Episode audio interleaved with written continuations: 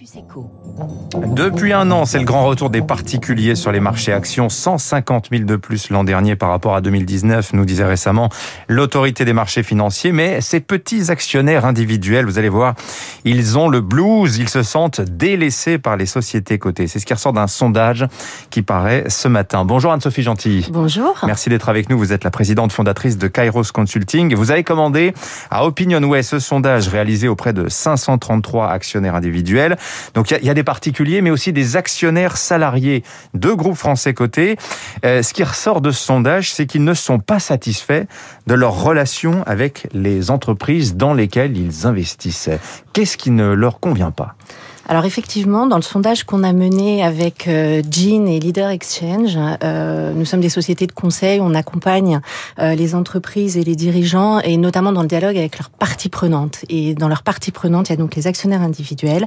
on a à peu près aujourd'hui 4 millions d'actionnaires individuels en France, dont 3 millions d'actionnaires salariés, ce qui est beaucoup.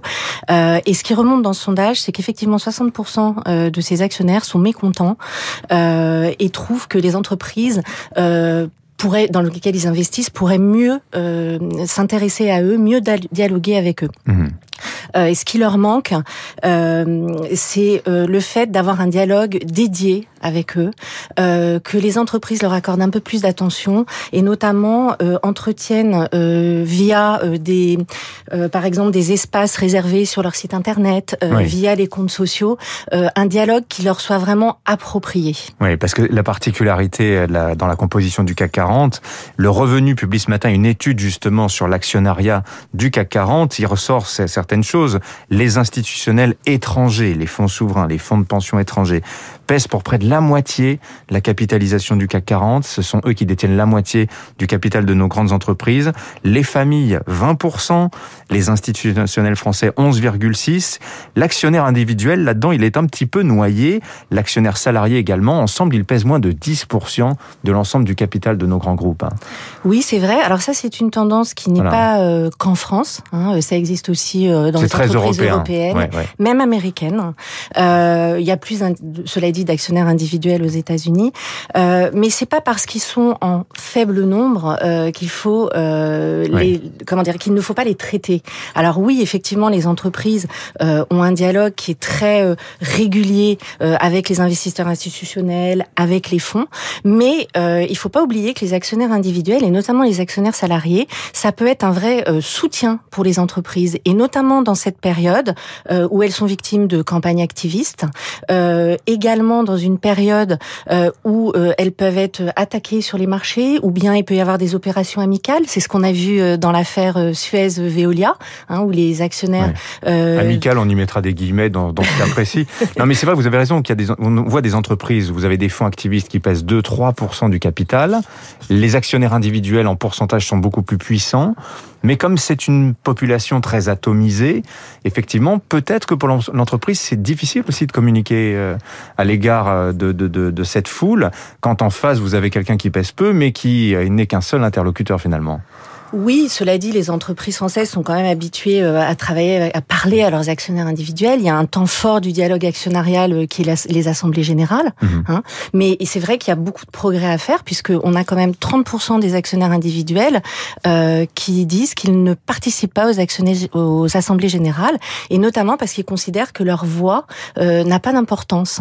Et c'est un sujet de démocratie d'entreprise, la démocratie actionnariale. Oui, oui, il y a un sujet de démocratie actionnariale. Alors, bien entendu, les entreprises françaises font quand même beaucoup de choses hein, vis-à-vis de leurs actionnaires. On a et puis on a des entreprises qui ont, euh, euh, comme Bouygues, comme Air Liquide, notamment, euh, qui ont une part d'actionnaires individuels et salariés importante. Air Liquide, 30% du capital, ce sont des individuels. Bouygues, 20%, c'est aux mains des collaborateurs. Absolument. Mais là, ce sont des exceptions. Hein, oui, ce sont des exceptions, mais ça, ce sont quand même des, des, des grosses entreprises.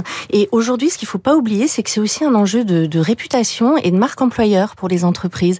C'est-à-dire que si euh, elles emmènent, elles engagent les actionnaires individuels avec eux, avec elles, euh, notamment, euh, il faut pas oublier qu'il y a les réseaux sociaux euh, et les actionnaires individuels peuvent, sont de vrais ambassadeurs sur les réseaux sociaux. Euh, et pareil pour des entreprises qui souhaitent recruter, le fait d'avoir des actionnaires individuels qui adhèrent euh, et qui soutiennent l'entreprise donne une image de celle-ci qui est importante aussi auprès des jeunes générations notamment. Mais alors c'est vrai que souvent la politique des grands groupes à l'égard des individuels euh, se limite à la distribution de dividendes. En même temps, ce que vous nous dites ce matin, ce qu'on sent à travers votre sondage, c'est qu'il y a aussi un avertissement. On a vu ce qui s'est passé l'an dernier euh, aux États-Unis avec ce mouvement euh, ciblant certaines entreprises, GameStop. On a vu des, des, des armées de particuliers se liguer euh, contre des fonds qui avaient décidé de shorter ces actions-là. Ce type de mouvement, vous pensez que ça peut venir en Europe? On n'a pas du tout la même réglementation.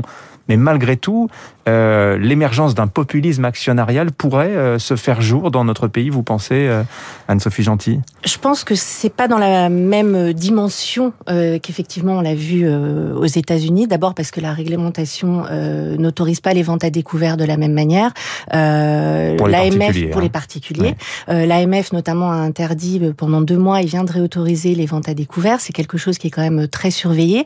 Mais je crois qu'il faut effectivement faire attention euh, et être très euh, euh, travailler beaucoup euh, et surveiller euh, cette population parce que et notamment euh, du fait de, de l'essor des réseaux sociaux euh, et on l'a vu sur d'autres sujets euh, les actionnaires individuels peuvent tout à fait s'emparer euh, d'un sujet et, et, et, venir le porter euh, de manière très visible euh, notamment via les réseaux sociaux et engager la réputation d'une entreprise mmh. voire même à un moment avoir un impact sur le cours voilà des actionnaires qui d'ailleurs on n'a plus le temps d'en parler mais je vous le signale ont, ont beaucoup rajeuni aussi dans le paysage français. C'est fini un petit peu cette image euh, du retraité aisé qui euh, fait fructifier son, capital à travers de, des actions. Maintenant, vous avez des jeunes. Hein. Ça, c'est un phénomène assez frappant. Hein. Oui, absolument. Et euh, ce qui est très intéressant aussi, c'est que les actionnaires euh, sont aussi des gens qui ont, euh, qui sont issus de catégories plus euh, modestes, euh, pour lesquels l'investissement dans des titres mmh. est un complément de revenus. Et c'est très intéressant de voir cette tendance également. Merci Anne-Sophie Gentil, Merci présidente beaucoup. fondatrice de Kairos Consulting, invitée ce matin